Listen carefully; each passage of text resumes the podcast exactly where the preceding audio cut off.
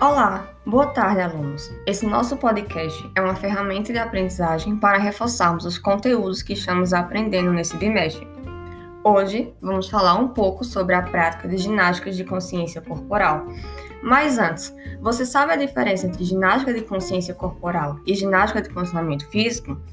As ginásticas de consciência corporal são aquelas que visam trazer uma melhor percepção sobre o próprio corpo, através de movimentos suaves e exercícios respiratórios. Enquanto isso, as ginásticas de condicionamento físico têm por objetivo melhorar as capacidades físicas do indivíduo, mantendo uma boa composição corporal. Vamos relembrar algumas das capacidades físicas existentes.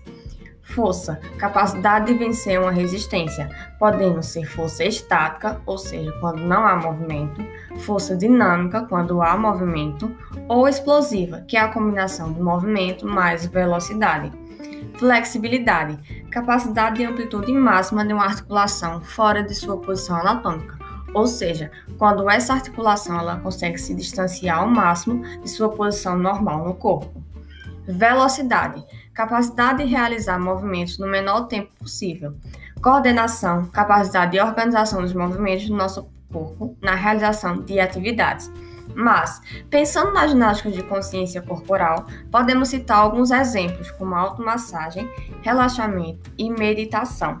O relaxamento, por exemplo, auxilia na eliminação de tensões musculares, causadas muitas vezes pelos movimentos repetitivos do trabalho ou posturas inadequadas, como por exemplo ficar muito tempo sentado em frente ao computador.